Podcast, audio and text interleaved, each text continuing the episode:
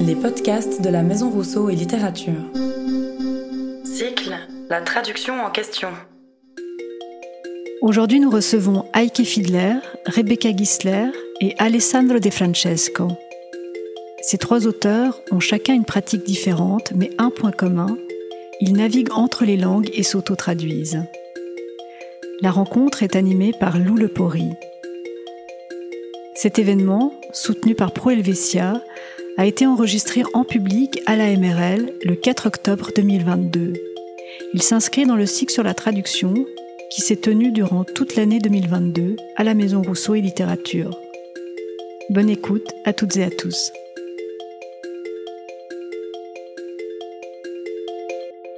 Merci Eva.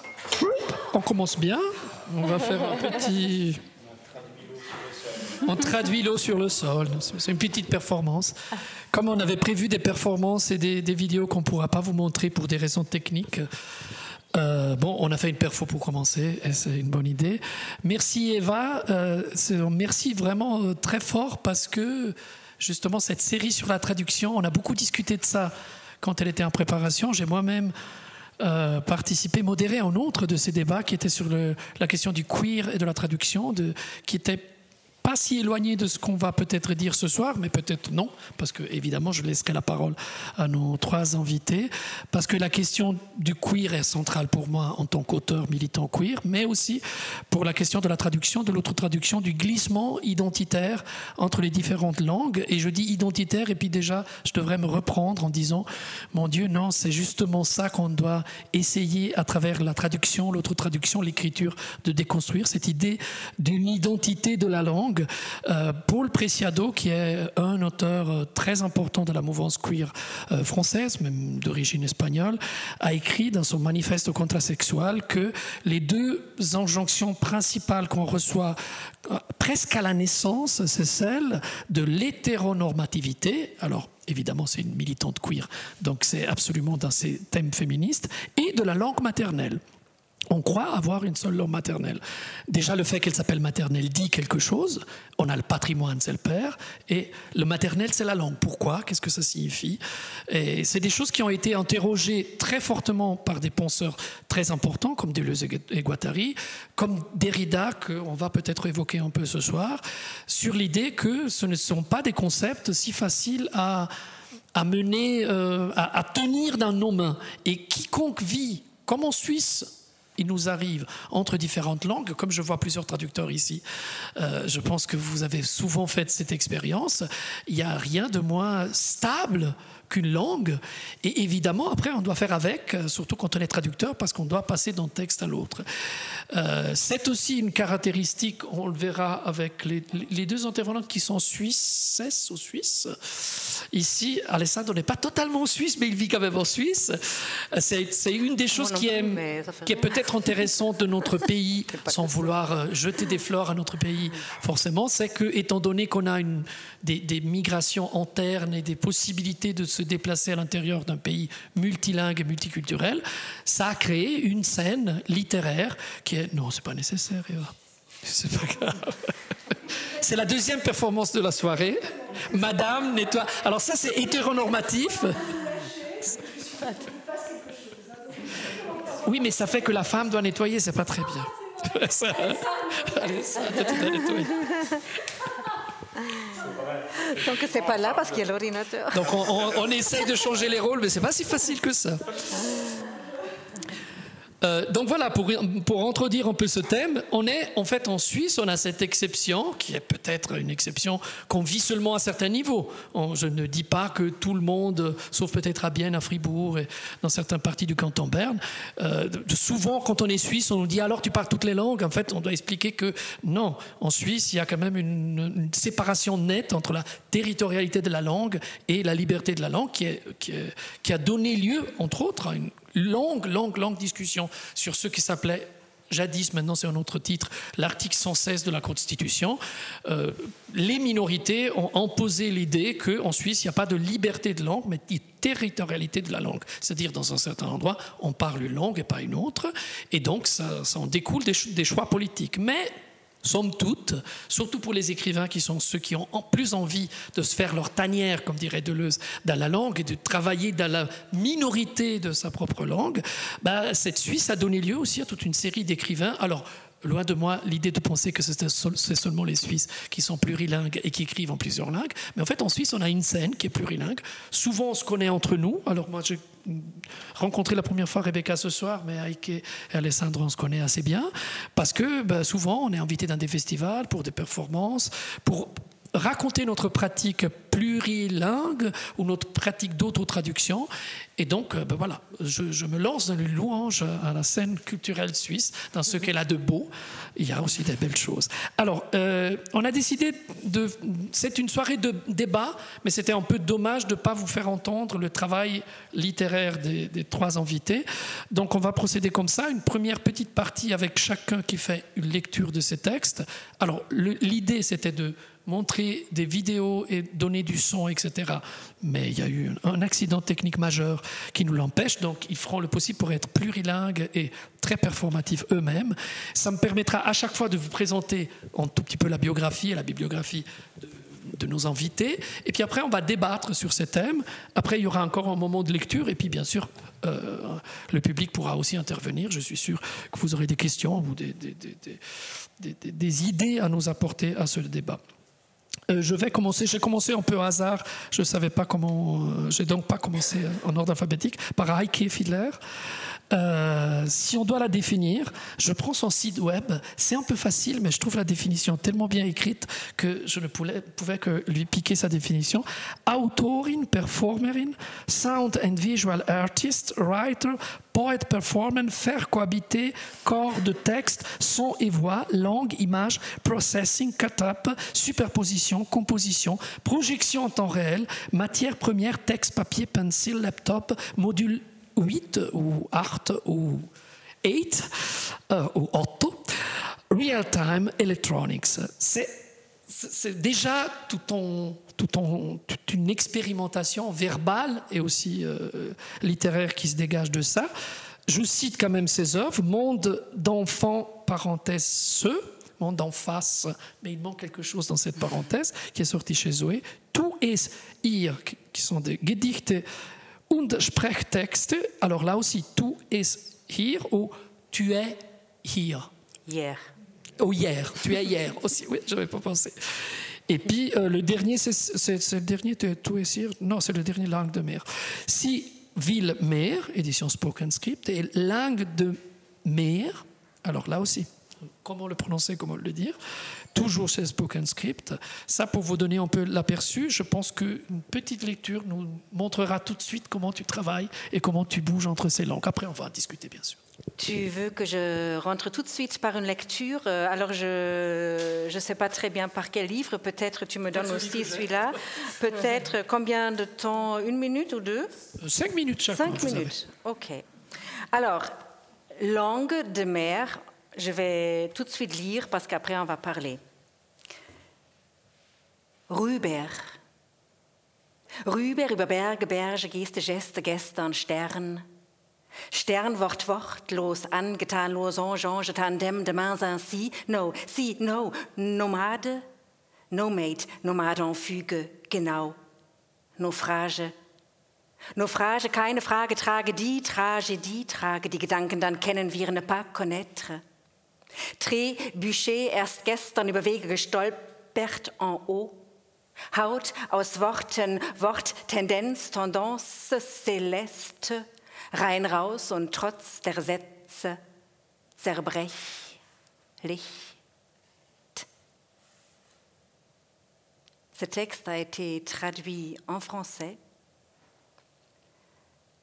Par Mont et par Vaux, les rues, les gestes d'antan, Étoile de mots, losange, touché ainsi, tandem, nomade en fugue, naufrage.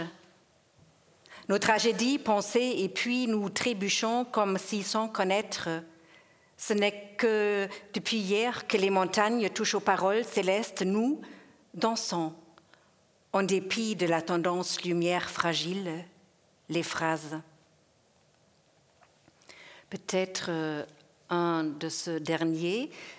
Tu es ou Tu es, qui est aussi un voyage à travers les langues qui s'appelle euh, Play the Gap. Alors normalement on dit Mind the Gap, évite le, la fossée, maintenant c'est Play the Gap. Justement, l'entre-deux, on va y revenir je crois.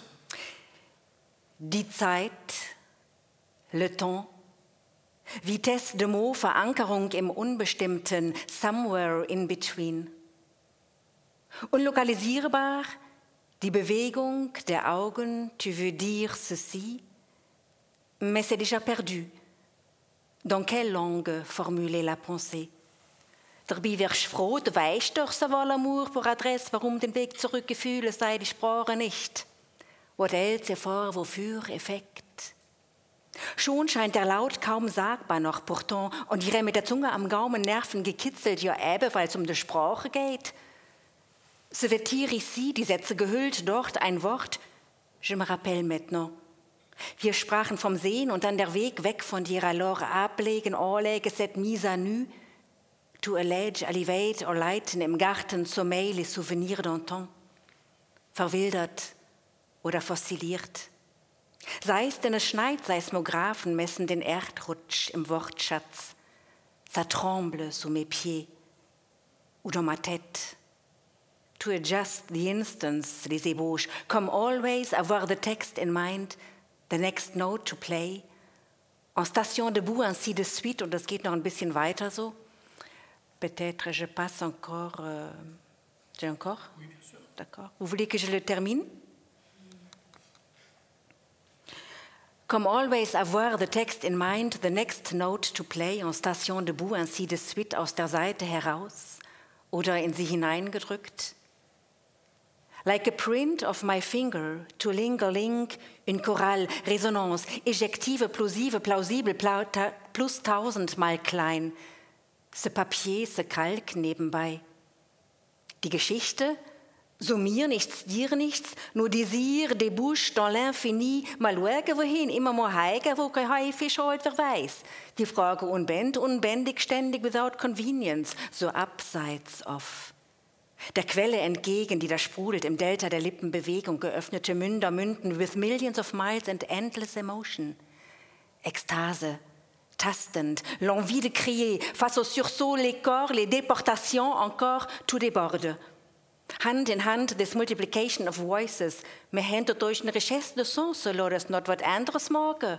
Hey, zusammen ici, si tôt le matin. Bis morgen in dem Ort nach der fernen Frontière, der Mond nah.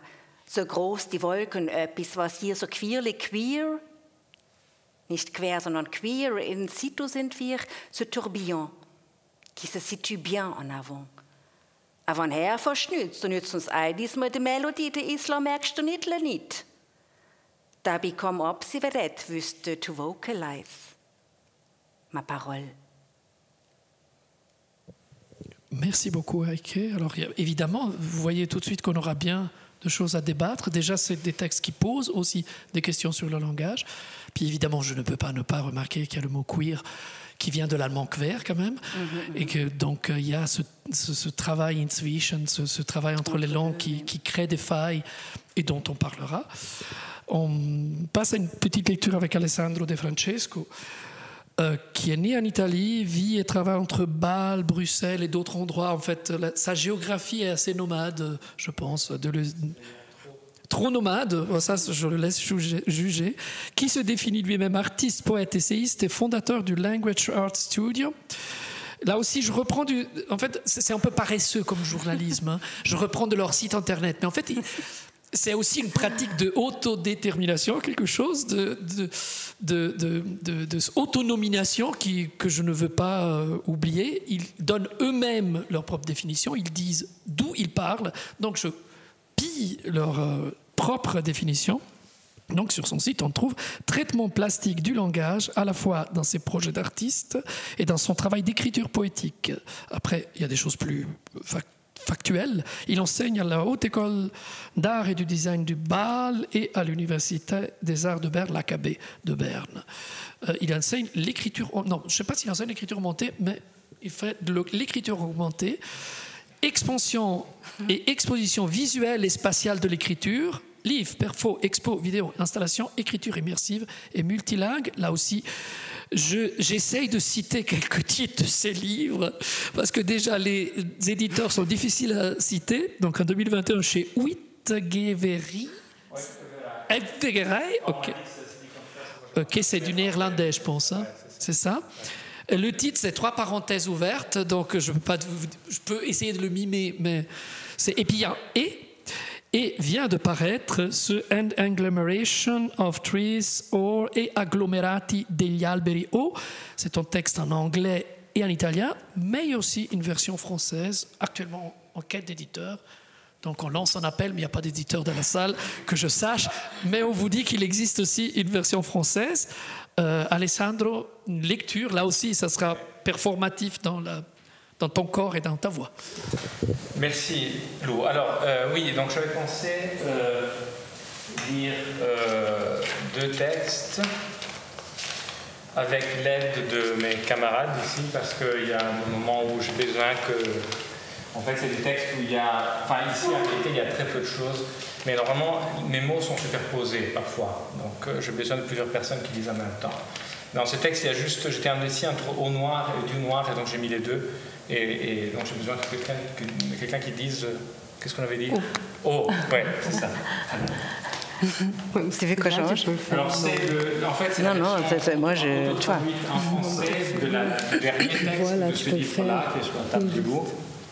C'est où C'est là. Ouais, tu le fais ah. à côté, tu, peux le suivre. Ok, ouais, bon. Ils, ils n'ont pas répété, donc c'est du live pur. Chers amis, le manège tourne ici depuis longtemps si l'on peut parler de temps, puisque l'espace est une chambre sans coordonnées. Quelqu'un de vous a dit une fois, je me rappelle, que si rien n'a du sens, alors tout a du sens, et le vide existe pour nous dans une série de couches de profondeur, donc comme quelque chose qui puisse être dit de la lumière. C'est ainsi que le vol imprévisible d'une phalène près d'un réverbère m'est apparu d'un trait le soir, après dîner, comme une écriture oh. du noir. Ces trajectoires généraient un signifié qui était d'un ordre différent par rapport à ces mêmes mots. Ainsi, le mouvement d'un jour dans l'eau et ses vibrations plus intenses lorsqu'une libellule s'y pose n'expliquent rien, n'annoncent rien.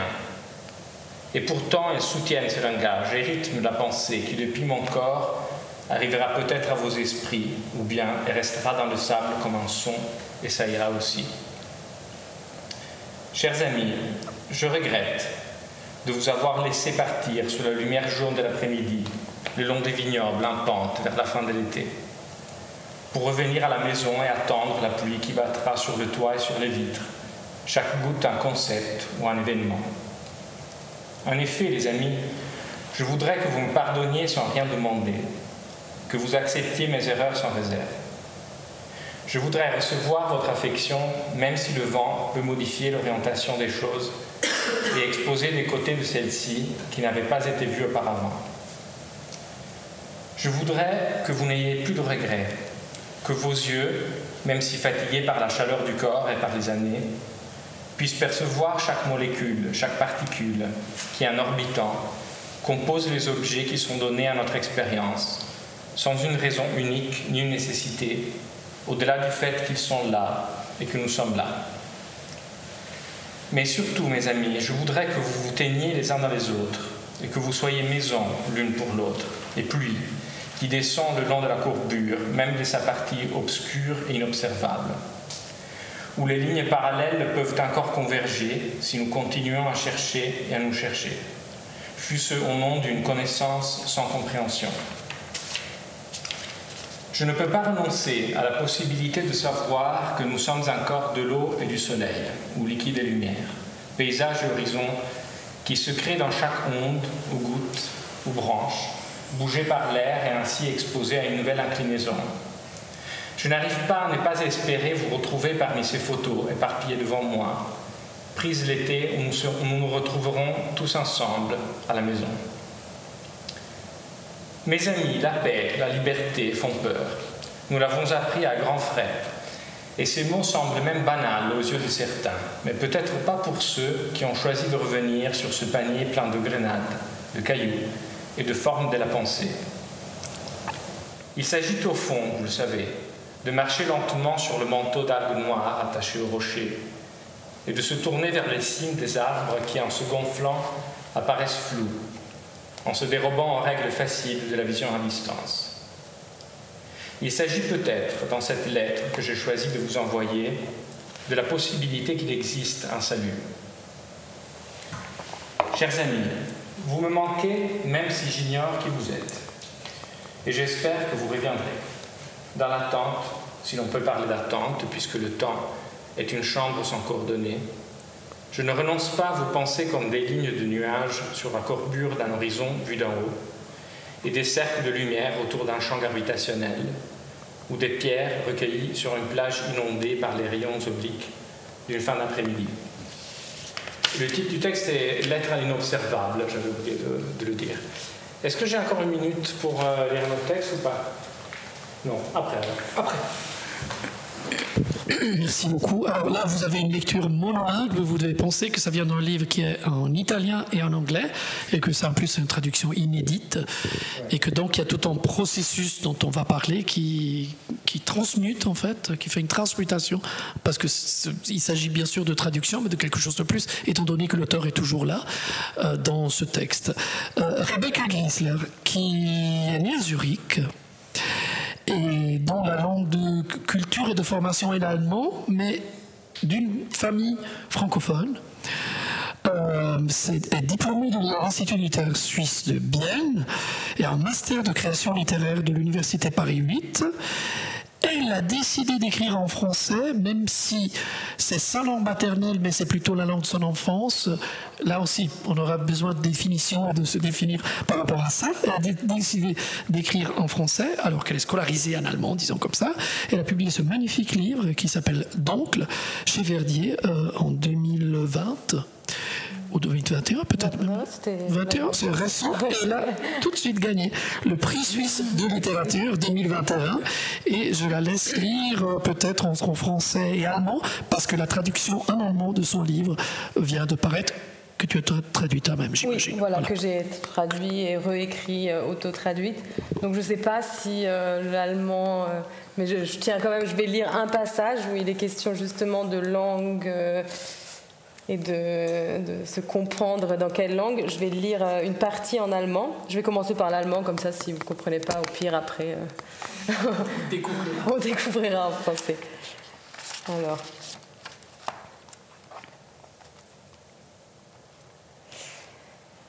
Euh, Meine Mutter findet, dass mein Bruder und ich uns in einer seltsamen Sprache verständigen, in einer eigenen französischen Sprache, die anders klingt als die Sprache meiner Mutter, die Sprache der Metropole, so wie sie es gerne andeutet, als gäbe es nur ein einziges richtiges Französisch. Sie glaubt auch, einen schweizerischen Singsang aus unserer Mischsprache, Mischsprache herauszuhören. Genau den Singsang, der sie früher bei den deutsch-schweizerischen Kindern immer genervt hat. Bei jenen Kindern, die ihrer Meinung nach so anders waren als französische Kinder, weniger höflich, schwieriger, wenn es ums Essen geht. Und wie diese schwierigen Kinder, so behauptet sie, verschlucken wir unsere Wörter. Wir kauen sie mit offenem Mund, wir verkürzen sie schändlich wobei einige Silben am Zäpfchen hängen bleiben, und außerdem sprechen wir manchmal so schnell, dass sie uns nicht verstehen kann. Und sie sagt, dass wir schon immer so miteinander gesprochen haben und dass auch sie gerne mit ihrem Bruder eine unverständliche Sprache erfunden hätte, eine Geheimsprache. Aber das sei nie möglich gewesen, weil ihr Bruder und sie, obwohl sie immer die gleiche Sprache gesprochen haben, nie die gleiche Sprache hatten. Wenn meine Mutter ihn fragt, vor dem Haus Unkraut zu jäten, bringe der Onkel zum Beispiel den Müll raus. Und wenn sie ihn bittet, ihr an Tisch den Senf zu reichen, dann gehe er in den Supermarkt. Und meine Mutter versteht, dass der Onkel nur versteht, was ihm passt. Und meine Mutter sagt, dass er sie nie anruft, dass er sich nicht für ihr Leben interessiere. Aber das liege wahrscheinlich am Altersunterschied. Ja, wahrscheinlich liegt es daran, am Altersunterschied, sagt sich meine Mutter, dass sie nie wirklich geschafft hat, ihren Bruder zu verstehen. L'original, disons, euh, en français. c'est pas, pas au même endroit. Tout a changé. Ma mère trouve que mon frère et moi, nous communiquons dans un langage étrange, une sorte de sabir qui nous est propre et où elle croit reconnaître un chantonnement helvétique. Celui qui précisément l'énervait chez les enfants suisses allemands, ces enfants qui sont d'après elle tellement différents des enfants français, moins polis, plus difficiles en ce qui concerne la nourriture. Et comme eux, prétend-elle, nous avalons les mots, nous les mâchons la bouche ouverte, nous les raccourcissons disgracieusement. Certaines syllabes restent collées à notre luette, et en plus de ça, nous parlons tellement vite qu'elle n'arrive pas à nous comprendre. Et elle dit que nous parlons ensemble ainsi depuis toujours, et qu'elle aussi, elle aurait bien aimé inventer une langue incompréhensible avec son frère, une langue secrète, mais ce ne fut jamais possible, car son frère et elle, bien qu'ils parlèrent toujours la même langue, ne parlèrent jamais la même langue. Quand ma mère lui demande de désherber devant la maison, par exemple, l'oncle sort les poubelles. Et quand elle lui demande de lui passer la moutarde, il file au supermarché, et ma mère comprend que l'oncle ne comprend que ce qu'il arrange, et puis il ne l'appelle jamais, il ne s'intéresse pas à sa vie, c'est sûrement à cause de la différence d'âge, se dit ma mère. Oui, c'est sûrement à cause de ça, de la différence d'âge, qu'elle n'a jamais vraiment réussi à comprendre son frère. je, finis peut-être ce petit passage euh? Mon frère et moi, nous avons les mêmes défauts. Et le premier de ces défauts, c'est que nous sommes eczémateux. C'est-à-dire que notre épiderme, censé nous protéger des agressions extérieures, nous démange constamment, et qu'il s'étiole et se dessèche comme un vieux cuir de crocodile et qu'il crève et se ravine et se crevasse, car le ratissage de cette peau défectueuse est devenu avec le temps un geste aussi naturel et inconscient que celui de respirer. Et certaines personnes disent que notre peau est trop fine pour ce monde, que nous y sommes allergiques au monde, et ces personnes ont peut-être raison, je ne sais pas. Ce que je sais, c'est que nous partageons un autre défaut, mon frère et moi, et que ce deuxième défaut, c'est que nous exerçons la même profession, et que cette profession consiste à traduire des notices d'aliments pour animaux, oreilles d'autruche pour chien, tendons de cheval pour chat, bœuf à mâcher pour lapin, nerf d'oie pour axolote. Voilà.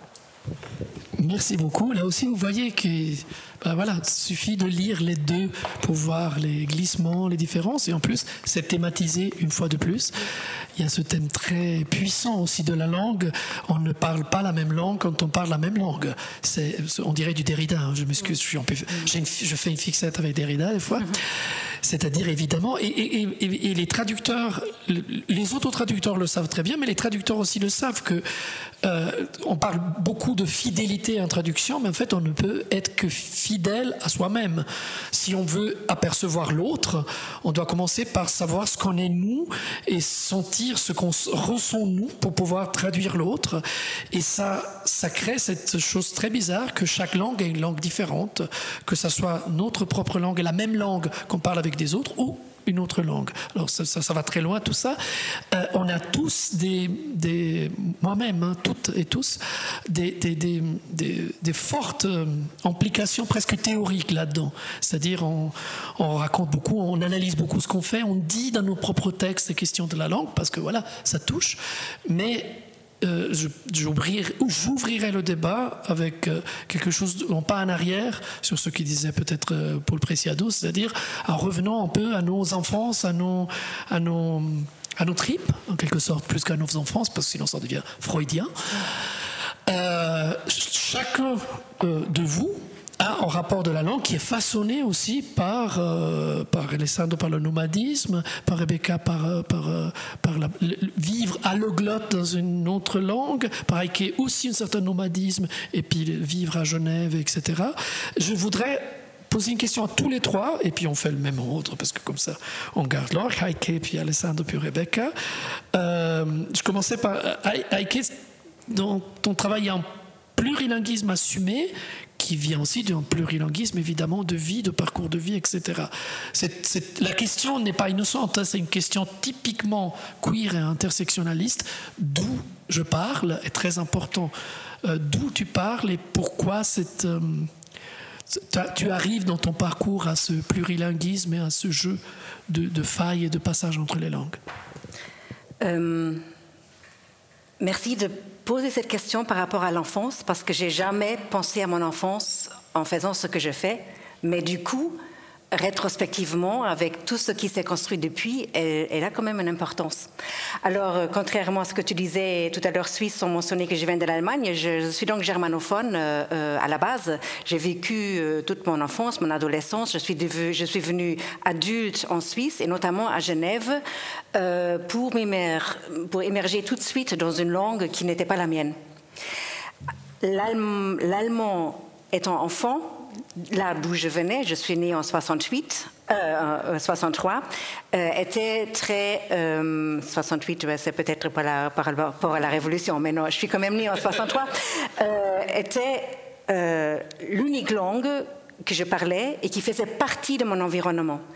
Et l'Allemagne à l'époque, il y avait des premiers flux immigratoires. Euh, mais était encore centré beaucoup sur son monolinguisme, je crois, maintenant. Donc, euh, en quelque sorte, en changeant de pays et en changeant de langue, c'était aussi le désir d'ouvrir une porte, de, de, partir de quelque chose qui était devenu trop, trop familier, trop, euh, trop usé aussi en quelque sorte. Et euh, en, en, arrivant ici, en m'appropriant une langue qui n'était pas la mienne au départ, je nageais justement dans l'entre-deux. Et cette, cette nage dans l'entre-deux, qu'à l'époque encore, il faut bien se rendre compte, était décriée. Il y avait des gens qui disaient si on n'est pas ancré dans une seule langue, on ne peut pas s'exprimer ou bien on a des lacunes intellectuelles euh, et ne sais-je. Et je, je, viens un peu de cette époque-là encore. Donc même le premier livre, Langue de mer, qui contient les livres qui mélangent des langues, euh, mais que j'ai déjà performé beaucoup de temps, beaucoup d'années avant l'apparition de ce livre, c'était une sorte de défaire une, unité de langue. Aussi pourquoi, et là on revient un peu aux politiques, mais ça j'ai appris beaucoup plus tard après avoir écrit les premiers textes, si on pense par exemple à John Cage, John Cage qui disait, qui disait euh, la langue que nous parlons qui est bien euh, ordonnée syntactiquement et linguistiquement, c'est en fait une militarisation. Et puis, il faut défaire cette militarisation en fragmentant la langue et en faisant rentrer le hasard. Donc ça, c'est un, peu une démarche, vous avez sûrement vu, euh, ou entendu que j'ai appliqué dans beaucoup de textes que j'ai écrits au moment où je quittais une langue et je n'étais pas encore vraiment arrivée dans l'autre, au lieu de désespérer, j'en ai fait un outil euh, d'expression poétique, si, j'ose dire. Et puis la notion du cuir, oui, après, euh, évidemment, on passe d'une langue à l'autre, il y a un flux euh, qui, oui, qui m'a beaucoup fascinée. Je viens aussi du domaine de la poésie sonore, où le son des mots était très important, autant important que peut-être le sens des mots et ça se mélange un peu tout ça. Donc ta question d'où je viens par rapport à l'enfance, elle m'interrogeait à ce moment-là, je me disais, ah oui, en fait je viens de quelque chose qui était très monolinguistique et que j'ai voulu ouvrir et qui a donné euh, des textes que vous avez entendus, sans oublier que j'ai euh, publié un roman en français, des livres de poésie en français. Donc, euh, c'est, je joue avec le monolinguisme et l'entre-deux, le mélange des langues, en fait. Et la question politique, évidemment, est très importante. Je, je, rappelle que j'aurais voulu faire la transition et je la fais maintenant avec ce qui a dit juste avant Eva Cousido. C'est-à-dire que la semaine prochaine, il y aura Valère Novarina. Il y a un magnifique texte de Valère Novarina qui, qui est en mini-zoé qu'il faut Déjà, si vous venez la semaine prochaine, allez vous chercher ce livre parce que ça se lit très vite, où Valère Novarina raconte de son enfance et du fait qu'il a un rapport particulier avec le polonais qu'il ne parle pas, parce que sa mère avait eu son premier grand amour, c'était en polonais, qui est mort dans les camps de concentration, et donc ça jamais. Euh, après, il s'est marié, et, elle s'est mariée, la mère de Novarina, elle a eu euh, Valère, etc. Et lui, il dit que cette présence du polonais selon lui, et quand on connaît la langue de Novarina, on se dit, ah oui, il y a peut-être quelque chose, mais il le théorise. Il dit, cette présence du, polonais que je ne parle pas est entrée quelque part dans mon vécu. Donc quand on parle d'enfance, d'histoire personnelle, c'est justement pas pour faire du freudisme, mais c'est pour dire que l'enfance est aussi une façon d'accéder à l'histoire, aux générations et aussi aux injonctions qui viennent de, des histoires, etc. Alors, et puis je viens de l'Allemagne, donc qui porte une histoire très lourde. Très lourde. Aussi, défaire de l'allemand à un moment donné en pensant de changer de, pays, euh, c'était aussi pas innocent. Donc, Alors Alessandro, je pense qu'il y a aussi un peu de ça. C'est-à-dire il y a un nomadisme évident dans ta démarche et dans ta vie. Euh, il ne faut pas oublier que l'Italie est un pays qui n'avait pas une vraie langue nationale jusqu'au 19e siècle, qui a la fameuse euh, réplique, je ne sais plus de qui, mais je pense de Cantu, qui dit Fatta l'Italia, bisogna fare gli italiani. Et il voulait dire qu'il fallait créer la langue italienne parce qu'il y avait une langue littéraire, mais pas de langue parlée, il y avait des dialectes. Donc en fait, le fait d'être italien, avoir bougé, etc., signifie aussi des choses. On entend très bien que tu es parfaitement plurilingue et, polyglotte, mais en fait, c'est aussi en parcours là aussi. Bah oui, moi aussi, comme, euh, comme que j'ai baigné dans un environnement monolangue fondamentalement, parce que moi j'ai appris le français quand je suis allé en France à l'âge de 20 ans, mais avant, euh, un peu d'anglais, et puis voilà. Et non seulement, et c'est vrai ce que tu dis par rapport à, l'Italie, euh, la langue italienne, la langue littéraire italienne, la langue poétique, dans mon cas surtout, c'est constitué sur la base d'une attention très, très forte pour l'histoire de la langue elle-même, parce que évidemment, Dante le parle comme modèle fondamentaux de, de l'écriture, et donc même, même dans les avant-gardes les plus sauvages, il y a toujours une attention en Italie pour, pour la tradition linguistique. Et dans mon cas, moi j'ai toujours soupçonné que les choses pouvaient quelque part être autrement, se configurer autrement. C'est-à-dire, j'ai toujours eu tendance à penser que la poésie est une histoire de. Euh, comment d'une langue qui dépasse les lisières justement des langues hétéronormées, des, des grammaires, des structures prédéfinies, et qu'au fond, ce qu'on est en train de faire en poésie, ou ce qu'on essaie de faire, en tout cas ce que j'essaie de faire moi en poésie, c'est euh, donner la, voix à quelque chose qui ne relève pas du langage. Pour moi, c'est toujours en permanence peut-être un échec de ce point de vue, c'est écrire son langue. Et il y a un, un lien fort entre ce geste-là et le fait à ce moment-là de choisir d'écrire en plusieurs langues. Et quelque part, il y a, ou peut-être de se traduire. Et disons, de ce point de vue, euh, je crois qu'il euh, y a une dimension un peu pragmatique ou utilitaire, comment est-ce qu'on peut dire utilitariste, dans le, dans le choix de, de, concevoir son geste poétique comme un geste euh, international, en disant simplement, voilà, au fond de ma langue, je m'en fous, je m'en fous aussi des autres, parce que l'enjeu est différent. Et donc c'est à ce moment-là que les langues viennent comme se greffer au-dessus d'une matière poétique qui euh, ne, relève, ne relève pas ou ne dépend pas des, langues telles qu'on les entend, l'italien, le français, etc., au début, au départ. Et je pense qu'il y, a eu cette histoire. Alors, je ne sais pas d'où ça vient. Mhm. Euh, ça, je alors évidemment, moi je pourrais citer Derrida parce que ça devient un tropisme. Il y a un livre qui s'appelle Le monolinguisme de l'autre où Derrida raconte comme euh, justement lui il a eu l'arabe comme langue alentour, mais il ne parlait pas l'arabe, et que donc son français a toujours, en quelque sorte, essayé d'aller vers la marge de sa propre langue maternelle, qui est le français, a essayé de dire ce qui peut démarger en fait, émarger de la langue, sortir de la langue. Il dit, il y a des passages magnifiques dans ce livre. Après, c'est du Derrida, c'est très difficile à lire, mais c'est vraiment un livre assez, euh, assez poignant en fait, comme souvent Derrida si on le lit bien, euh, où il dit, où la langue va vers le cri, vers la lamentation ou vers la jouissance. Qu'est-ce qu'on fait? Combien on reste attaché à une langue qu'on nous a appris comme une langue qui en quelque sorte nous nous cantonne comme une peau aussi. Hein. On parlera peut-être aussi de la peau qui est très présente dans le roman de Rebecca. Alors Rebecca, euh, là aussi, c'est un vécu déjà à la base euh, plurilingue, parce qu'en plus, il, ne faut jamais oublier les dialectes, et le Schweizerdeutsch est un dialecte. Moi-même étant tessinois, j'ai un dialecte qui n'a rien à voir avec l'italien. Et comme on disait avant, on a essayé de, de, de me de me éloigner de ce dialecte parce que peut-être mon italien aurait été contaminé par l'horrible dialecte qu'on parlait à la maison. Donc on apprend bien l'italien, on laisse le dialecte à la maison.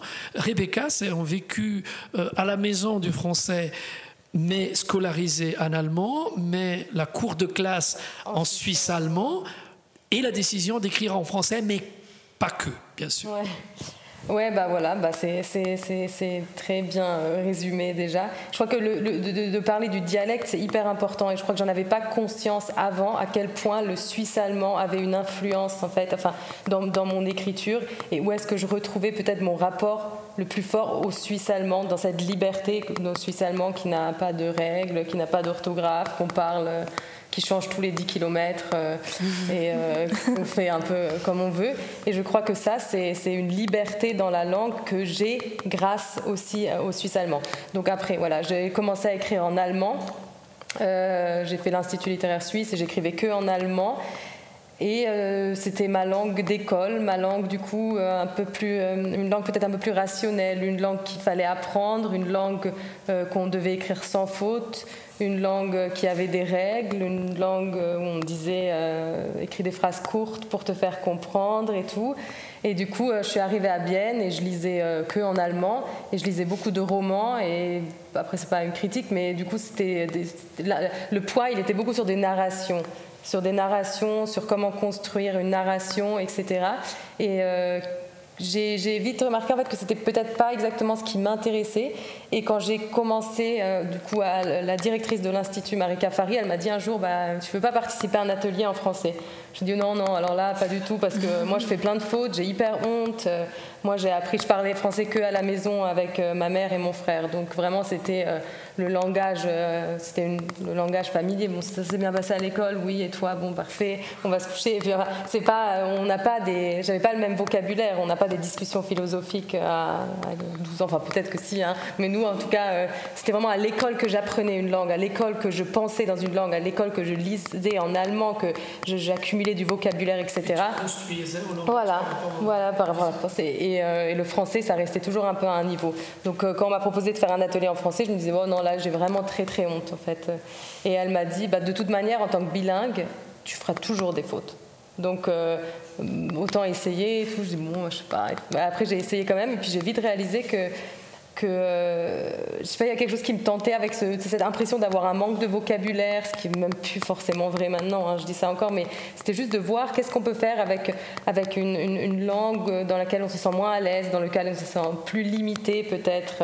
Euh, comment dans laquelle, enfin, une langue avec laquelle en fait qu'on a, qu'on a, avec laquelle on n'a pas grandi, qu'on n'a pas lu. J'avais pas lu. Là, j'ai beaucoup rattrapé, mais j'avais pas lu tous les classiques euh, français, euh, francophones, et du coup, j'avais pas de. Je me sentais beaucoup plus libre de faire ce que je voulais. Et euh, voilà, c'est comme ça que c'est venu. et je suis allée après à Paris 8, et puis j'ai fait mes études là-bas, et j'ai essayé de trouver une sorte de, de, français. J'ai essayé de. Voilà, c'était en lisant beaucoup de littérature, exclusivement de littérature française et francophone, disons francophone, parce que ça aussi, ça sont plein de langues différentes. Euh, que euh, j'ai découvert pour moi un univers beaucoup plus riche que j'avais découvert avec la langue allemande. Et euh, un, univers dans lequel moi j'avais l'impression de plus pouvoir écrire ou qui m'intéressait plus aussi d'un niveau poétique, dans la poétique de la langue. Puis cette question de l'erreur qui est vraiment centrale pour tout travail plurilingue, c'est-à-dire est-ce que l'erreur c'est vraiment une erreur ou c'est une possibilité d'errance en quelque sorte hein? Errare errore en italien. Euh, le fameux, la fameuse histoire qu'il y a seulement en italien entre le, mot scarto, qui est le mot à la fois pour dire l'écart et le rebut. Donc, euh, est-ce que faire un écart, ça veut dire se mettre à la marge?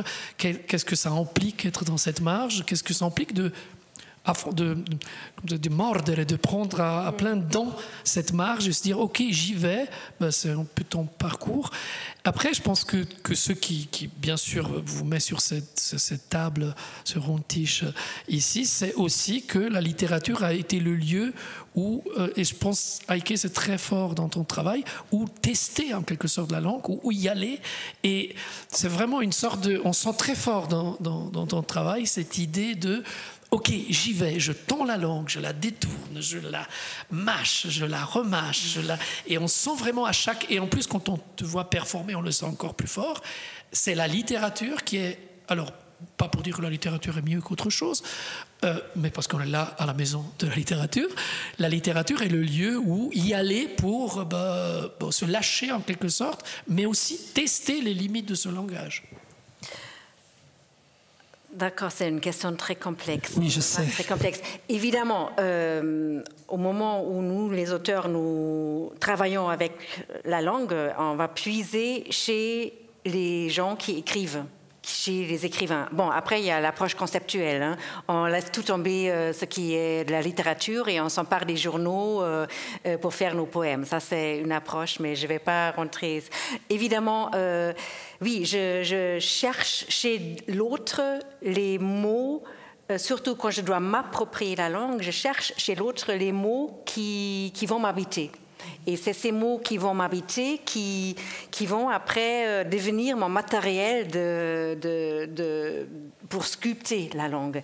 Et vu que je viens un peu du courant poésie sonore tout à l'heure, il y a aussi la poésie visuelle, j'aime beaucoup euh, jouer avec des, avec des hasards. Qui par exemple, je ne vais pas le projeter maintenant parce qu'on n'a pas d'écran, mais il y a euh, quelque part un livre, qui, un poème qui parle de, du pont the bridge. The bridge, uh, de bricht niet de bruggen ab. Alors, abbrechen bricht niet de bruggen ab. Bridge, non, bricht niet de bruggen ab. Il y a clairement le mot bridge aussi dedans. Et alors, qu'est-ce que je voulais vous montrer, ce que je ne vous montre pas maintenant? Si je prends le mot pont, P-O-N-T, hein, et je le sépare, bah, il y a un trou. Qu'est-ce que je peux mettre dans ce trou? Un I. Et ça donne un point, point, point. Mais, mais point, c'est pas point, c'est tout. Ça va beaucoup plus loin. Après, j'efface le NT, de pont et le I, et il me reste PO. Po, c'est la rivière en Italie, non? Euh, Super. Mais si je tourne maintenant le mot à 90 degrés, le po devient OD. OD. OD. Et quelle est la dernière lettre de bridge? La dernière lettre de bridge, c'est? Le E. Alors, si je rajoute maintenant, si je rajoute maintenant le E au O et D, ça fait. On t'a perdu. ODE, c'est l'ode. C'est, je, je, suis de nouveau, à partir d'une construction visuelle, etc., je suis en plein poésie dans l'ode. Ça existe aussi en français, non? L'ode, l'ode de quelque chose. Et oui, puis voilà. Et après, je, visuellement, on peut jouer avec des lettres qui vont se chevaucher, qui vont en tournant former d'autres mots. Et voilà, c'est ça, euh, en dehors de l'écriture linéaire, des romans, des nouvelles. Il y a des nouvelles ici, il y a des nouvelles partout. Mais ça, c'est quelque chose que j'aime beaucoup. C'est prendre la matérialité de la langue et explorer jusqu'à où va l'élasticité des mots, des lettres qui sont ensemble ou que je défais pour me permettre de créer euh, des nouvelles choses. Et ce qui ça raconte autre chose et ça, puis ça, ça continue de produire du sens en fait. Tout le temps, ça produit des sens qui m'échappent complètement. Et évidemment, là, on parlait tout à l'heure de littérature, j'ai pas inventé ça, je l'extends ou je le, je le, je le prolonge en fait. Mais ça, c'est d'autres écrivains expérimentels. Il faut que penser euh, au mouvement Oulipo en France, euh, la littérature, euh, poésie expérimentelle à Vienne, en Allemagne. Donc c'est oui, il y a un peu euh, des racines qui se trouvent là. Et Alessandro aussi a très fort cette, composante de la langue qui est. Alors, il y, a, un côté, on en parlera plus tard, il y a un côté qui est un peu narratif aussi, mais il y a aussi une composante dans son livre qui est très graphique, qui est très visuelle, de l'écriture en 3D, des mots qui se superposent, qui changent de place, etc. C'est là aussi, il y a quelque chose comme une matière de la langue. Alors, il y a la fameuse phrase de Merleau-Ponty qui dit que l'écrivain euh, travaille toujours à l'envers du langage, donc il ne travaille pas sur le sens de ce qu'il dire, mais sur vraiment la matérialité du langage, et le sens vient tout seul. J'ai un peu l'impression que c'est aussi ta démarche de laisser le sens venir. En fait, on commence par trafiquer ça et jouer entre les différentes langues, mais aussi entre les différents formats, entre la multiplicité des possibilités d'expression, mais pas dans le but d'exprimer directement, mais pour que le sens surgisse en quelque sorte. Ah, c'est une, façon intéressante de le voir. Je, ne sais pas si c'est ça, honnêtement, je ne sais pas, le dire. Et ce que je sais, c'est que pour moi, alors peut-être les gens ne connaissent pas mon travail euh, ici, il faudrait montrer des pages, enfin, il se passe parfois dans, dans mes pages que non seulement des mots sont superposés, mais ils peuvent être aussi euh, en 3D, par exemple, il y a des, parties qui sont coupées, ou alors j'ai beaucoup travaillé dernièrement avec la réalité virtuelle. J'ai créé des environnements de poésie immersive. Donc, en gros, on peut rentrer dedans et bouger dans, un texte, par exemple. On bouge dans un environnement, on voit des, morceaux de texte, euh, ou des textes plutôt entiers. Je crois que tout ça vient de. Euh, peut-être non non pas, je ne sais pas si je dirais que ça vient de la matérialité, ça vient certainement du désir de considérer le, texte comme un espace. Et la page et les livres, pour moi, sont déjà des espaces, sont déjà des objets où il quelque chose, qu'on a besoin de parcourir d'une certaine manière. Et, donc, euh, euh, par exemple, moi, je, je, ne suis pas du tout, je ne viens pas du tout de la tradition de la poésie sonore ou visuelle, bien que ça m'intéresse, bien sûr, mais on, regarde mes textes et quelqu'un peut dire Ah oui, ça a l'air de poésie concrète, par exemple, ou de, poésie visuelle. Mais ce n'est pas, pas le cas, parce que, en fin de compte, ces dispositifs, à la fois immersifs, 3D ou de manipulation matérielle du langage, au final, sont pour moi, des, encore une fois, des gestes euh, euh, pratiques. C'est-à-dire que, dans ce sens, peut-être que tu as raison. C'est-à-dire que, pour moi, un texte doit faire quelque chose. Et si j'ai besoin de ces, de ces, mécanismes pour faire en sorte que le texte fasse ce qu'il doit faire, eh bien, je, je, les utilise. Un peu comme le passage entre les langues. Oui. C'est-à-dire, je ne dis pas que c'est de l'utilitaire, mais tu l'as dit toi-même avant, il y a quelque chose comme l'établi de l'écrivain qui dit, OK, comment je, vais provoquer ça en quelque sorte. Il y a quelque chose un peu théâtral à ça. Il y a quelque chose qui n'est pas de l'ordre de, d'une fascination pour... Euh, c'est ça peut-être. Bien sûr pour la typographie, certainement, il y a de ça. Mais il y a quelque chose qui est de l'ordre simplement, pour moi, ça reste, ça reste un geste poétique. Si moi je crée un environnement euh, virtuel en 3D avec des textes, ça reste pour moi quand même un poème. Je ne vois pas une grande différence entre ça et une page honnêtement. Je pense qu'on arrive à la génération et à la période aussi où on peut se passer de l'affirmation du, moyen comme un élément distinctif de ce qu'on fait comme écrivain. Mhm. Euh, la, superposition, l'écriture 3D, la réalité immersive sont des instruments possibles comme l'encre, comme le page, comme le papier, comme euh, ce qu'il faut pour faire, un, pour faire un texte. Voilà, c'est un peu ça. Dans ce sens, effectivement, il y a de la matérialité de laquelle, de laquelle le sens surgit, mais en fin de compte, pas non plus de fascination pour la matérialité comme le moule à partir duquel le texte doit sortir. Sinon, ça deviendrait du dadaïsme. Et puis, voilà, voilà. c'est la différence entre ça et le lettrisme ou le dadaïsme. le lettrisme, etc. Euh, Rebecca, évidemment, euh, tu as publié un, un, roman qui se présente comme un roman. Bon, déjà, le titre nous laisse comprendre que, voilà, c'est d'oncle. Donc, ça vient d'où, c'est découpé d'où. Et quand on lit le texte, euh, évidemment, on pense beaucoup à Pérec. Et évidemment, on voit que ce texte a quelque chose de, très génératif en quelque sorte. C'est-à-dire, c'est clairement un roman. Il y a la figure de l'oncle, il y a les deux frères, etc. Mais l'écriture est une écriture qui a quelque chose de très itératif. De, c'est très construit sur des virgules. Il y a des pages entières où on ne sait pas où on va où on a l'impression que c'est justement le langage qui mène un peu le bal, c'est-à-dire euh, on, commence à partir dans une direction, et puis ça va, ça continue, c'est des longues phrases avec des virgules, et puis ce qui correspond beaucoup aussi à la figure centrale du roman, qui est l'oncle, qui est un hurluberlu, disons comme ça, mais en fait ça, cache beaucoup plus que ça, qui est un peu à la marge et qui a une façon marginale de concevoir les choses, un peu autiste presque, je dirais, dans le sens euh, de la, de la neurodivergence qu'on utilise aujourd'hui, c'est-à-dire une façon différente d'appréhender le monde. Donc c'est vrai que le texte n'est pas expérimental comme peuvent l'être et ça se discute hein, si on veut définir ça expérimental, les textes de Heike et Alessandro, mais ça reste quand même un texte qui a quelque chose aussi du, du, flux, de la matérialité, de, de l'envie de... de, c'est presque des mots de Novarina, de chevaucher le langage.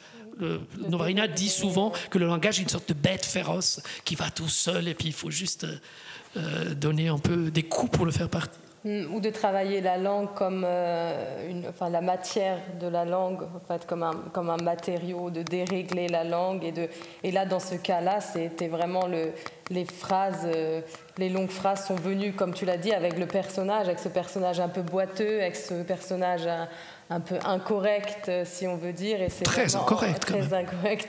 Et c'est en, en, en, pensant, en fait, en pensant à ce personnage, en pensant à l'écriture, que sont arriver, ces, longues phrases, en fait, c'est comme c'est penser sa propre pensée, penser à, ce qu'on est en train d'écrire, et puis ça s'est suivi, ça s'est suivi, ça s'est suivi, c'est comme ça, un peu boiteusement, comme, euh, le personnage de l'oncle. Mais après, il faut dire aussi que j'ai pas tout de suite écrit ce livre comme ça, parce que j'avais ce personnage de l'oncle, et puis quand j'écris, même là, enfin, je l'ai d'abord écrit en français, mais en écrivant en français, euh, je, traduis euh, des paragraphes entiers vers l'allemand parce que euh, j'ai quand même un rapport. Euh, euh, j'essaye en français, et puis comme pour moi, le français, c'est autre chose que, l'allemand. Donc, on en disait déjà un peu, il y a, chaque langue a son imaginaire, chaque langue a sa culture, son rythme, sa musicalité, etc. Donc, c'est pas du tout la même chose. Après, ça, c'est un, sujet délicat, mais la traduction, c'est extrêmement difficile, voire impossible, moi, je pense. Hein. Là, moi, j'ai fait ça, mais c'est pas, pas le même texte. Donc, quelqu'un qui parle allemand, qui a un imaginaire en allemand, ne euh, va pas le lire de la même manière que. Enfin, c'est juste, c'est impossible. Enfin, c'est.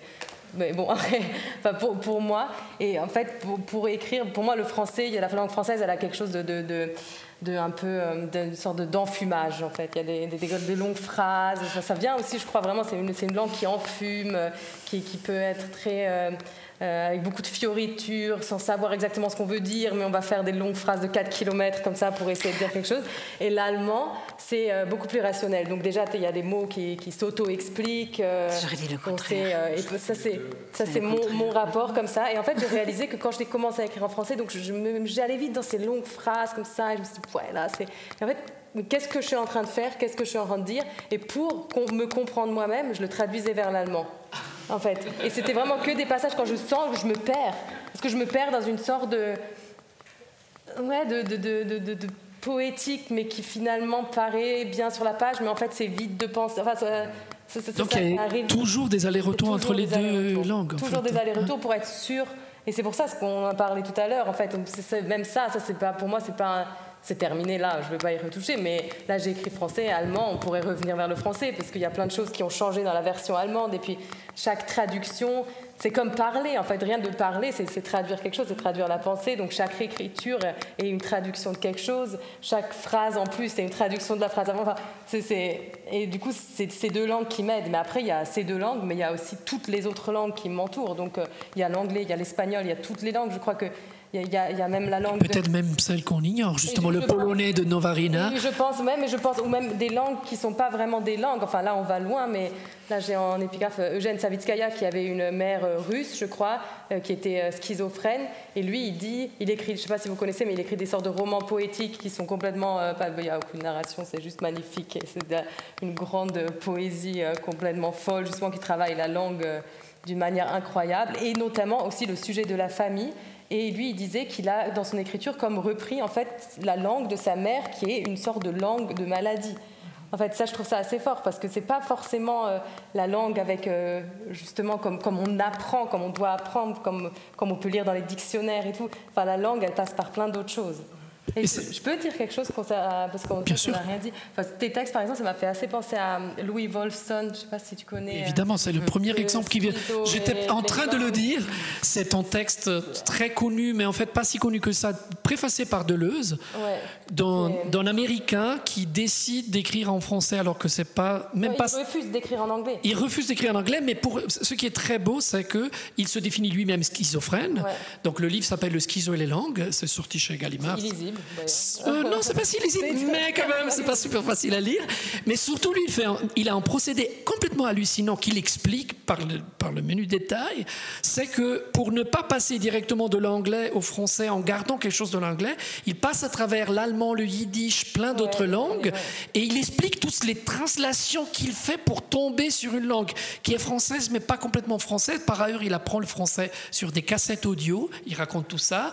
Et puis tout ça est très lié à la nourriture, à sa schizophrénie, etc. C'est vraiment l'exemple, et, et c'est pas un hasard que c'est Deleuze qui préface ce, texte. Donc en fait, et il choisit en fait les langues aussi où il y avait euh, comme une phrase en anglais, je crois que c'était to trip over the wire, ou je sais pas, qu'il a traduit avec euh, euh, trébucher Uber et enfin un truc comme ça. Et il disait que c'était en fait les sons qui reprenaient. Ça, c'est assez intéressant parce que quand toi, tu as lu, bah, en fait, tu as retraduit à chaque, à chaque fois, ça allait dans une sorte de dialecte ou d'accent d'une langue, j'avais l'impression. C'était comme une création. Par moment, enfin, je comprenais, par moment, j'ai plus rien compris. Alors là, j'avais l'impression que c'était carrément une autre langue, et ça m'a vachement fait penser à ça, comme si de, ce mélange de langues, c'était pour créer une nouvelle langue. Oui, en quelque sorte. Oui, tu voyais bien que les deux, vous auriez réagir, donc réagissez, oui. C'est un débat. Oui, oui. Euh, en quelque sorte, euh, oui, c'est ça crée par les sons qui, sont, qui émergent au moment où tu lis ça donne une autre dimension euh, à l'ensemble parce que c'est comme parfois tu, tu as la radio ou ça, ça m'arrive, j'entends des noms propres à la radio en français, euh, ça me, j'ai besoin parfois l'écrit pour comprendre de qui on parle. Euh, bon voilà, il y a les sons qui sont importants. Maintenant, voilà, toi, tu, tu parles de cet auteur qui travaille, enfin, il y a la schizophrénie qui est en jeu, il ne faut pas aller jusque-là. On peut aussi simplement prendre James Joyce, hein, avec les livres qu'il écrit ou tous les dialectes qui rentrent. En fait, euh, c'est euh, cette écriture ou cet aspect-là de l'écriture est un reflet de, de ce qui nous entoure c'est clair, c'est des langues qui, qui m'entourent, c'est des, des, sons qui, dans lesquels euh, je baigne, qui sont traduits. C'est une traduction en fait. Ce que je vous ai lu là, voilà, voilà. Ce que je vous ai lu là, c'est déjà une traduction. Comment je vais traduire euh, ces, sentiments ou ces sons qui m'arrivent en, mots et les rendre euh, lisibles, visibles dans un texte. Mais je trouve très intéressant ce que tu dis. D'ailleurs, Deleuze, euh, il m'accompagne depuis des décennies, euh, Mille Plateaux, où il défait le, concept de la langue dominante, justement. C'est tout un travail aussi qui est comment euh, faire euh, euh, undergraben, comment faire. lui défaire la, la tanière ou un truc comme ça. Défaire la tanière ou défaire quelque chose qui est trop posé. Euh, évidemment, c'est des, des, aspects qui m'accompagnent et qui accompagnent mon travail, euh, même dans l'écriture linéaire. Et je trouve intéressant ce que tu dis par rapport au roman, parce que ton va-et-vient entre les... C'est ça, où on réagissait tout à l'heure aussi. Pour moi, les longues phrases qui ne se terminent pas, moi, je les associe clairement à l'allemand. Ah je ne les ai jamais associés en français. il est très facile de, raconter du pipeau à la fois en allemand et en français. En fait. Ah ouais, c'est marrant. C'est très facile de traduire en italien. Voilà, ça, Alors bien sûr, Deleuze, il faut penser qu'il y a aussi un livre qui est fondamental chez Deleuze, c'est le livre sur Kafka c'est où il, vraiment, il travaille sur la langue de Kafka, qui est une langue euh, où il y a le tchèque, le yiddish, c'est un allemand très, ah, parfois trébuchant, et plus il lui est difficile de dire certaines choses. Ça, c'est Monique Ledrare qui l'avait analysé très bien dans sa traduction de la lettre père. Dans la lettre père, justement, il trébuche dans son allemand et tout d'un coup, il y a des éléments du yiddish qui sortent, il y a des éléments du tchèque qui sortent, etc. Donc, c'est des choses qui sont très profondes. Alors, je veux un peu faire l'avocat du diable. Hein. C'est pas préparé, ça. Euh, personnellement, ça m'est arrivé aussi de ressentir quelque chose de différent et de pas très nommable et que j'ai pas envie de nommer parce que ça, c'est contre toute ma théorie de la langue et de queer in translation, etc. C'est-à-dire une nostalgie de la langue, une nostalgie. Alors peut-être vous l'avez pas, donc je vous pose la question. C'est-à-dire, ça m'est arrivé de, par exemple, écrire dans un espace francophone, d'écrire en français et puis d'un coup d'avoir une ont besoin presque viscéral, presque de boyau, hein, de revenir à l'italien. Alors pour moi, ça passe par les chansons. Tout d'un coup, je me mets le casque et je commence à écouter des cantautori italiani, Guccini, et je sais pas quoi, parce que j'ai besoin de ressentir la langue comme elle bougeait. Et je me dis peut-être je peux, je peux bien théoriser tout ce que je veux, mais au fond, quand j'étais dans le ventre maternel, j'ai dû entendre ça plutôt que le français, qui n'est pas ma langue maternelle. Est-ce que vous avez ce type de nostalgie ou est-ce que je, moi je fabule et puis j'ai des, des, tendances psychologisantes? Je ne sais pas qui veut répondre. Ben, je peux dire peut-être deux choses qui me sont venues à l'esprit en t'écoutant. Euh, La première, c'est que euh, pour moi, le travail poétique est toujours un travail de nostalgie et, d'élégie, par définition. Ça passe pas forcément par la langue, en fait, euh, au sens de la nostalgie d'une langue plutôt que d'une autre. Mhm. Mais ça passe, euh, vous l'avez sans doute entendu aussi dans le texte que j'ai lu au début, il y a une dimension élégiaque qui est constitutive en fait. je pense que c'est l'important, c'est de faire passer ça à travers la langue. Mhm. Ça, c'est une chose qui, qui me vient à l'esprit. Et, euh, et l'autre chose, peut-être qu'il faudrait à ce point-là du, discours distinguer entre l'autotraduction et le fait d'écrire dans une autre langue. Mhm. Parce que je pense que c'est deux processus différents. Et, euh, et justement, tu as évoqué cette question de la nostalgie de l'autre langue au moment où tu écris dans une autre langue. Parce que forcément, si tu as les deux en même temps, tu es en train de t'auto-traduire. En fin de compte, tu peux revenir, rentrer vite à la maison pour ceux qui mhm. peuvent rester. C'est ça la nostalgie, c'est revenir à la maison en quelque sorte. Alors que si tu écris carrément d'anglais dans une langue qui n'est pas.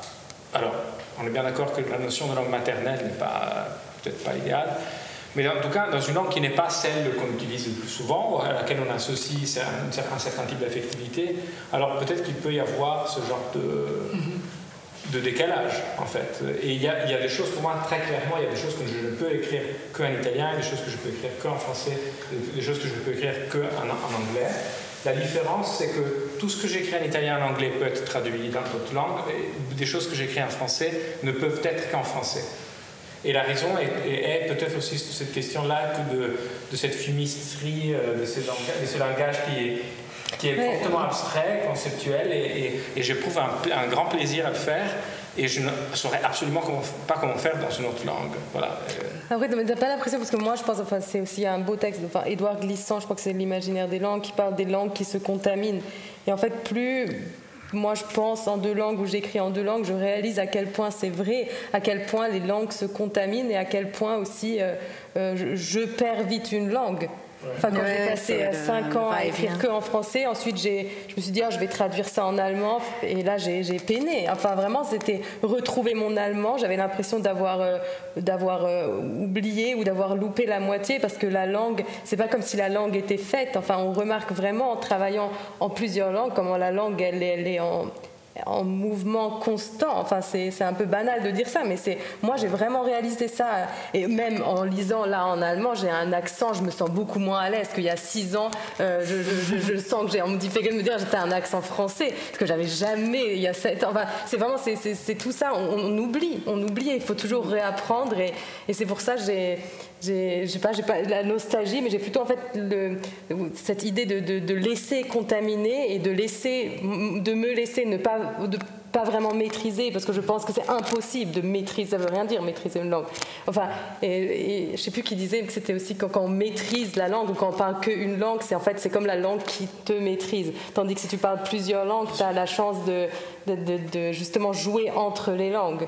Et c'est ça qui fait aussi. Et puis c'est le grand enjeu de la littérature, c'est-à-dire maîtriser, c'est pas le. Je dirais pas que c'est le pire ennemi de l'écriture, mais en fait, chacun de nous sait que pour écrire, il faut quand même se décaler un peu. Alors, par exemple, moi, je me lève à 4h moins quart le matin parce que comme ça, je suis assez stone pour, être, pour ne pas être trop intellectuel et pas me brancher sur ah, il faudrait écrire ça ou pas ça. Je suis mm, comme ça, un peu jet lagué comme aujourd'hui. Et, ça me permet d'aller dans la langue. Et ben, ce que vous faites en, en dans ce transit de langue, oui. Après, ça sera à toi, Heike. Et ça sera le mot de la fin avant vos dernières lectures, sinon on déborde trop. Évidemment, on pourrait passer toute la nuit à discuter de ça.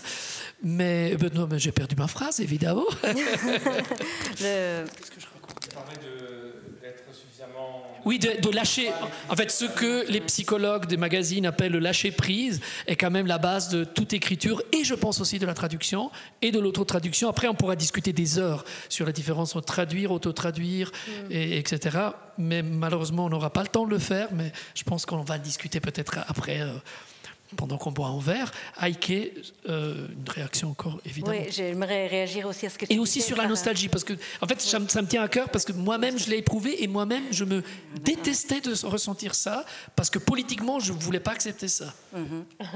Euh, ah, je suis très politique.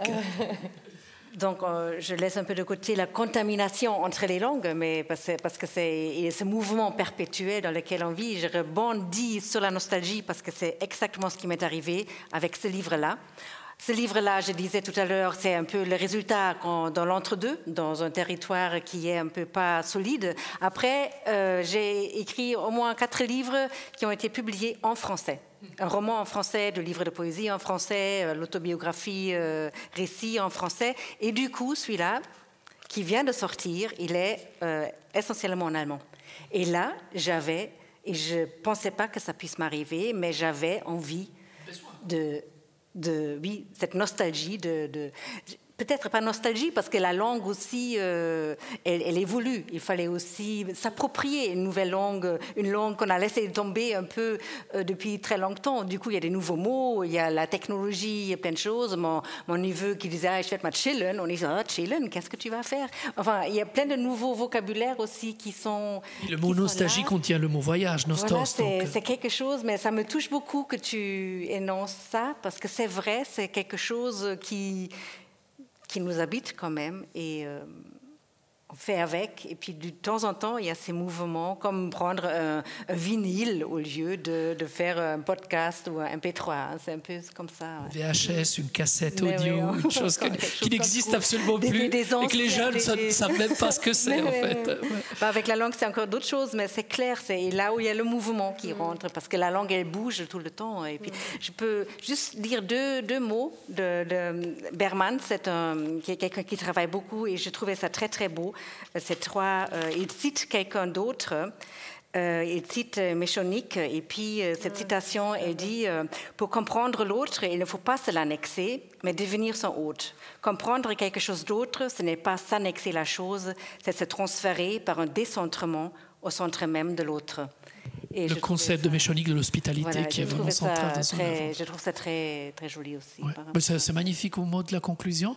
Comme ça, je peux vous donner encore la parole pour chacun. Maintenant, à l'envers, donc on commencera par Rebecca. Euh, je pense, euh, comme vous voulez, en fait, je vous laisse libre pour une petite lecture de conclusion, et puis peut-être on a de la place encore pour petite question du public. Donc tu veux parce que je sais pas Non, non, vas-y, ah, commence, commence toi. Moi, je ne sais pas non plus. je lis juste le tout début. Ah, le tout début. C'est toujours bien, ça. Rien à voir.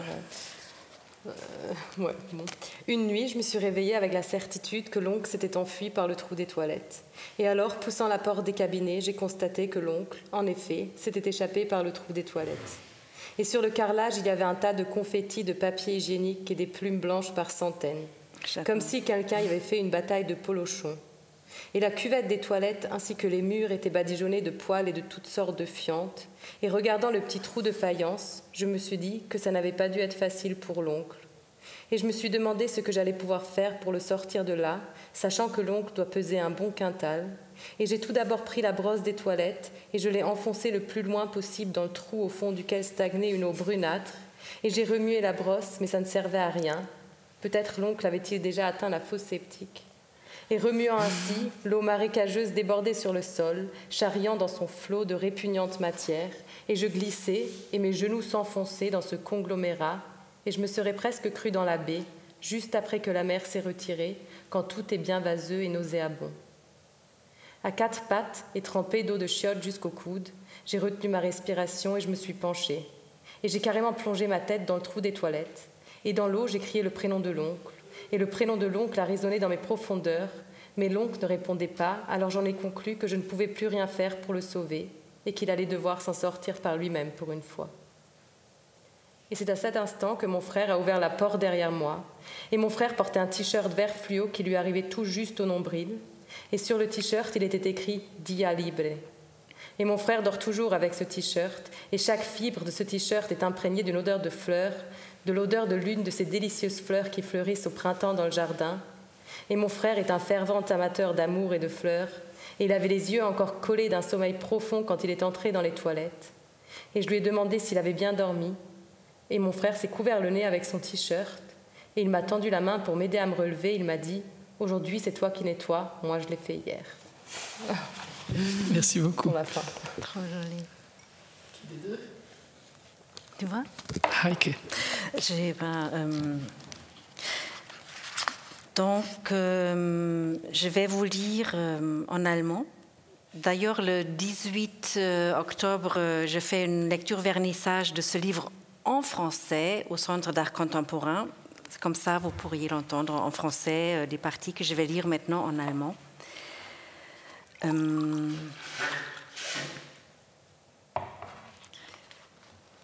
Tu veux pas commencer toi je... On doit lire ensemble. Euh, ok, alors. L'autre mot identitaire. Tu as trouvé Oui. Virage, Visage, Visage, Gesicht, Gewicht, Vision. So schwere, los, dicht, wie wunderwo der Wind. Konkret, so um den Brei herum erzählt die Welt zerfällt, verzweifelt, zweifelsohne, ein Hauch von Wiesengrün. Endlich, endlos. Das Tempo, Thema, Thema, Theme und Them, der Atem. Atmend, breathing in die Luft hinein, der Wind. Ein Stoß in die Rippen der Sprache, alles ist ist fließend, fließend der Übergang zu dir? Sprachzeitlose auf dem Weg nach offen, Hoffnung da vorne, Ouverture.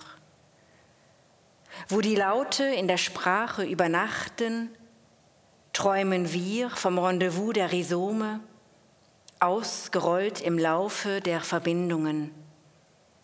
Verzweigtes Verweisen, Zerstreute Fragmente kodieren, generieren 1.0 Translation, Resistance, Push to Random, unendlich Zeitevent im Innertext.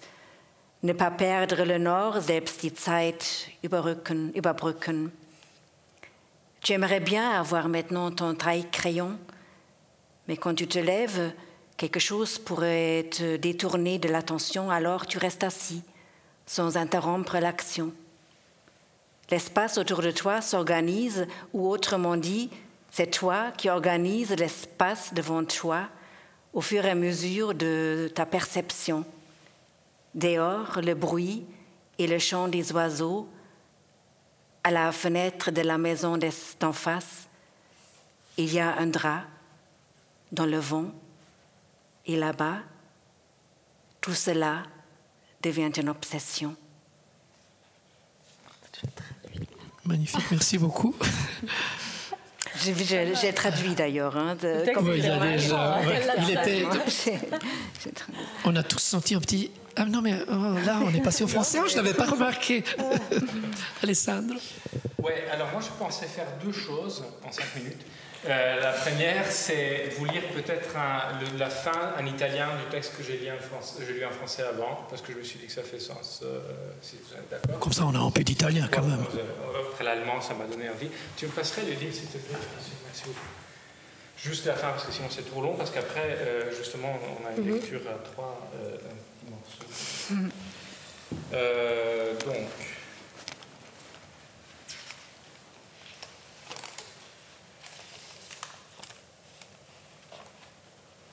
Si tratta in fondo, lo sapete, di camminare lentamente sulla coltre di alghe nere attaccate alle rocce e di girarsi verso le cime degli alberi che gonfiandosi appaiono fuori fuoco, sottraendosi alle facili regole della visione a distanza.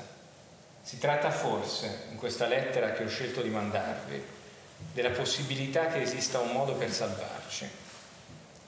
Cari amici, mi mancate anche se non so chi voi siate e spero che tornerete. Nell'attesa, se di attesa si può parlare, visto che il tempo è una stanza senza coordinate, non rinuncio a pensarvi come linee di nubi sulla curva di un orizzonte visto dall'alto e cerchi di luce attorno a un campo gravitazionale o pietre raccolte su una spiaggia inondata dai raggi obliqui di fine pomeriggio. Est-ce que tu serais d'accord que je le relise à l'italien, moi, pour montrer justement que mon italien n'est pas ton italien et que c'est deux langues différentes, déjà en changeant? C'est pas une question de changer de voix, c'est une question que mon italien est ton. Ah, il faut que je mette les lunettes par contre. Hai cominciato dove? Si tratta, in fondo lo sapete, di camminare lentamente sulla coltre di alghe nere attaccate alle rocce e di girarsi verso le cime degli alberi che, gonfiandosi, appaiono fuori fuoco, sottraendosi alle facili regole della visione a distanza. Si tratta forse in questa lettera che ho scelto di mandarvi della possibilità che esista un modo per salvarci. Cari amici, mi mancate, anche se non so chi voi siate, e spero che tornerete nell'attesa se di Assesa si può parlare, visto che il tempo è una stanza senza coordinate. Non rinuncio a pensarvi come linee di nubi sulla curva di un orizzonte visto dall'alto e cerchi di luce attorno a un campo gravitazionale o pietre raccolte su una spiaggia inondata dai raggi obliqui di fine pomeriggio. C'était juste une tentative de de parler deux langues avec la même langue. C'est très beau, j'aime beaucoup quand tu lis. Il faut peut-être mentionner, parce que vous ne pouvez pas voir, que le texte, est, il n'a pas de signe de, pas de signe, de, de ponctuation, mais des blancs qui séparent les, morceaux de phrases, en fait. Et donc le, les pauses qu'on peut faire en lisant sont soumises à, cette euh, respiration un peu libre, disons d'une certaine manière. Qui est graphique aussi. Qui peut être différente et qui est graphique. Alors, l'autre chose que. C'est euh, L'autre chose que j'ai voulu faire, je, viens peut-être au milieu. Oui. Euh, c'est un texte très court de ce livre qui est justement en trilingue, euh, français, italien et anglais. Et il y a un texte où il y a cette, que j'aurais montré aussi dans un espace virtuel, mais là on va juste lire ça. Attends, attends. Ouais. Alors c'était maintenant. Oui, oui, d'accord. Toujours en live sans répétition. C'est un texte en plus euh, assez actuel vu ce qui est en train de se passer. L'ensemble de surfaces et de bulles de couleur foncée s'étend de façon irrégulière sur l'espace vert.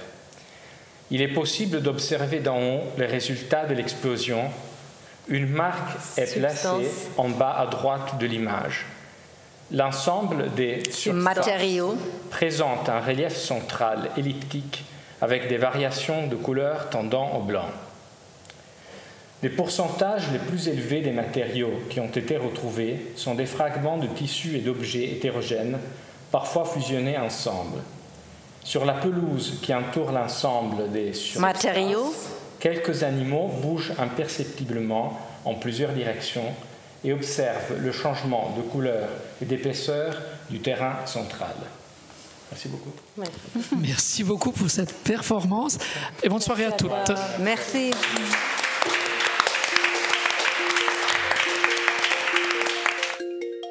La rencontre avec Heike Fiedler, Rebecca Gisler, Alessandro De Francesco et Lou Lepori est terminée. Retrouvez notre actualité sur notre site. À bientôt pour de prochaines écoutes.